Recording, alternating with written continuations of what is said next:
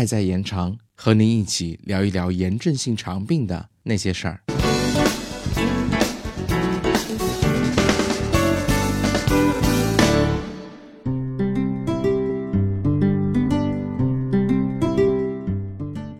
大家周六好，又到了与 CCF 科普小广播见面的时间。前面几集已经为大家介绍了一部分克罗恩内镜治疗的适应症，今天我们继续为大家介绍并发瘘管及并发腹腔脓肿时该如何进行内镜治疗。克罗恩并发瘘管的情况很常见，瘘管也有不同的类型，针对不同的瘘管有不同的处理方法。适合内镜治疗的瘘管一般为单发较长的瘘管。什么叫单发较长的瘘管呢？单发是指只有一条瘘管，较长指的是管道长度较长。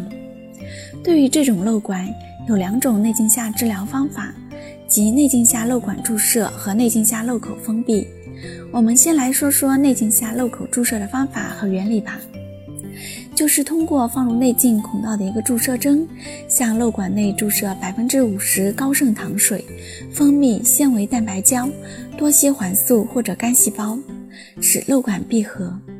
在百分之五十高渗糖水、蜂蜜等高糖环境下，细菌无法生长，这样就有利于瘘管的愈合。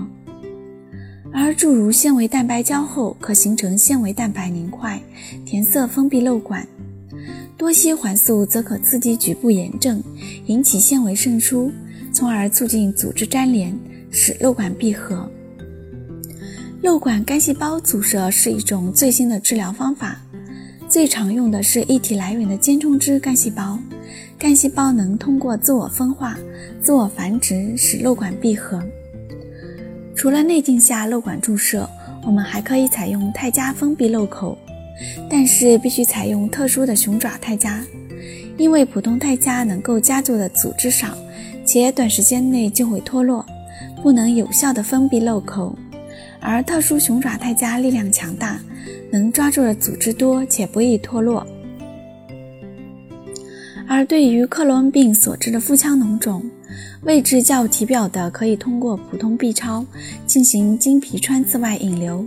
位置较深且有肠腔覆盖的，则可采用超声内镜对脓肿进行定位，在肠腔内准确穿刺脓肿后，放置双猪尾塑料内支架进行脓肿内引流。以上就是关于克罗恩并发瘘管及腹腔脓肿的内镜治疗。听完后是不是觉得很深奥而且很复杂呢？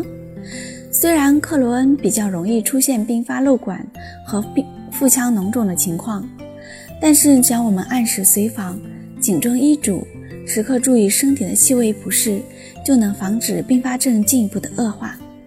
本期小广播就到这儿，我们下期再见。我是主播西西，剪辑栏目讲。